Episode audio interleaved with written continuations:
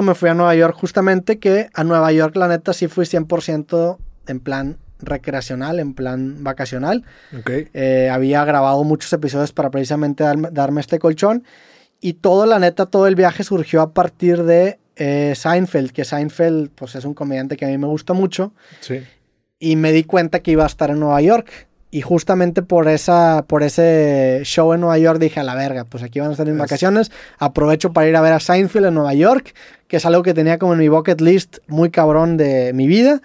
Y pues todo empezó con este, via- con este concierto, perdón, con este show de Seinfeld allá en Nueva York, que la neta estuvo muy bueno. Fui con bajas expectativas, pero me la pasé muy bien. Ok. Más que nada porque había visto sus últimas horas y sus últimas horas como que estaban buenas, pero no tanto. Pero esta hora sí me gustó un chingo. Ok. Y pues ver a Seinfeld en Nueva York tan cerca, a mí sí, es- o sea, sí hay un shock value, ¿no? Es la primera vez que lo ves. Sí, es la primera vivo. vez que lo veo. Ya. Y pues en, en Nueva York, porque su serie Seinfeld, que aquí de hecho tengo un Lego. Sí. Que algunos no saben, pero... Sí, que se va a romper. Sí, no, mejor lo voy a romper. Aquí vamos a poner una foto del, del Lego de Seinfeld, pero muchos no saben, pero tengo un Lego de Seinfeld aquí en, en el estudio. Pero soy muy fan de, de él. Y pues la serie pasa en Nueva York. Y a raíz de eso, pues empezamos a, a planear estas vacaciones. Eh, nos vimos ahí con mi buen amigo Félix, que Félix también ha estado aquí en el podcast creativo. Eh, lo vi, güey. Estuvo Está chido, cabrón. la qué neta, saludos pedo. al buen Félix. Hablamos sobre la vida en Wall Street, que también le recomendamos ese podcast. Y pues hicimos bastantes cosas, güey. Fuimos a, fuimos a un museo del- de, de la nieve, o del museo del helado, que estuvo bueno. Fuimos a un juego de los Yankees, que, que aquí... Ves muy emocionado, güey. Nos, nos compramos el tradicional dedo ese de espuma que el chile está, la neta está muy chingón y el juego la neta sí estuvo muy bueno. Fuimos a este juego de Yankees contra Red Sox que pues es el clásico del, del Sí. béisbol en Estados Unidos. Aprovechamos también que nos tocó la suerte que esa semana jugar en el Yankee Stadium y fuimos. El estadio estuvo completamente lleno.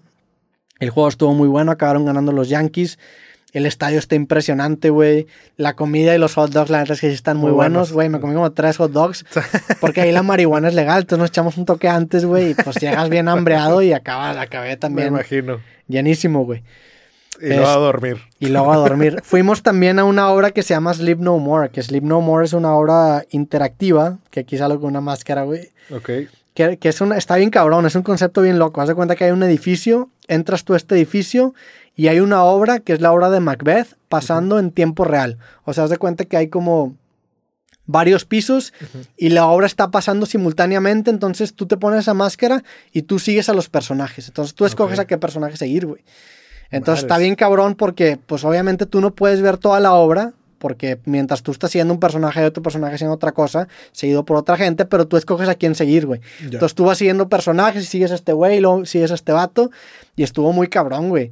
O sea, también es, es una obra que recomiendo un chingo. Es una experiencia como nunca había experimentado en mi vida. Este, está densa, o sea, hay, hay, hay gente desnuda, hay pinches rituales satánicos, o sea, está, está muy densa la experiencia y, y la recomiendo bastante. Esta obra, la neta, de Sleep No More, sí, sí, pues fue una de mis experiencias favoritas de, del viaje.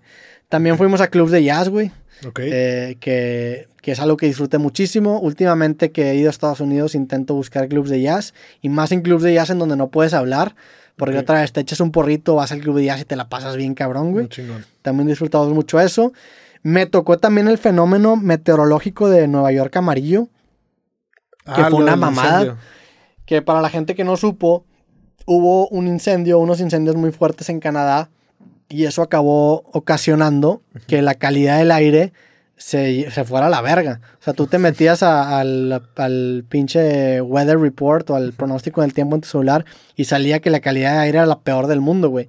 Y esto fue porque el, el humo del incendio del norte de Canadá con el viento acabó llegando a Nueva York y acabó haciendo que la ciudad se viera completamente amarilla, güey. Esta foto que sale aquí es una foto sin filtro. Y es una mamada. O sea, tú salías a la calle y veías amarillo. Sí. O sea, si tú vivías en 1813 y salías a la calle y veías eso, tú dices, güey, se va a acabar el mundo. Sí. O sea, parecía el apocalipsis. Qué Entonces nos tocó ese fenómeno. Al parecer no era sano salir a caminar, pero pues como quiera salimos a caminar, respiramos todo ese aire.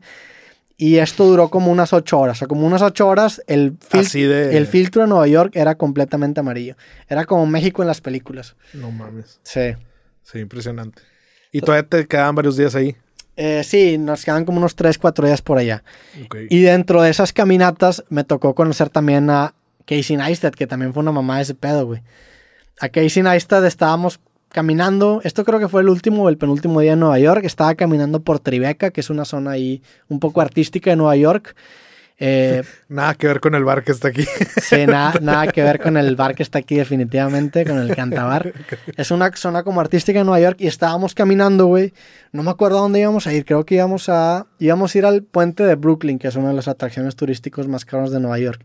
Y estamos caminando esperando a Félix, mi amigo, y de repente entramos a este parque, nos sentamos, yo iba creo que iba a subir una publicación, justamente la de Nueva York, una foto, me siento a publicar y en eso que publico, en, eso que estoy publicando, entra Casey Neistat, yo que no mames, ¿cuál es la probabilidad de que en este parque nada más estemos Casey Neistat, su hijo y yo? Total, entra Casey Neistat, güey, también pues con lentes y gorra, lo reconozco inmediatamente, digo, verga, no le quiero pedir foto, como que anda con, con su hijo.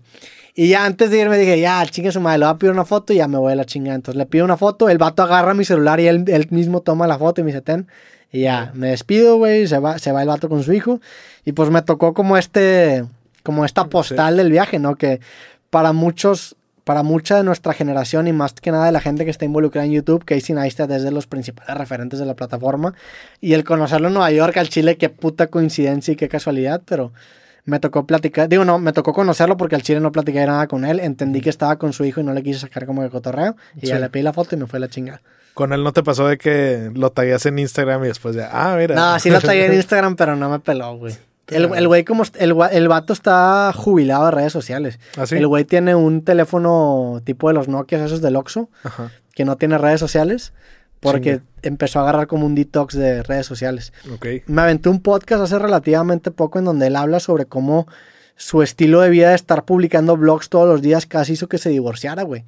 Porque imagínate, imagínate estar grabando tu vida todos los días, o sea, todo tiene que ser entretenido y empiezas a utilizar a tu familia como actores.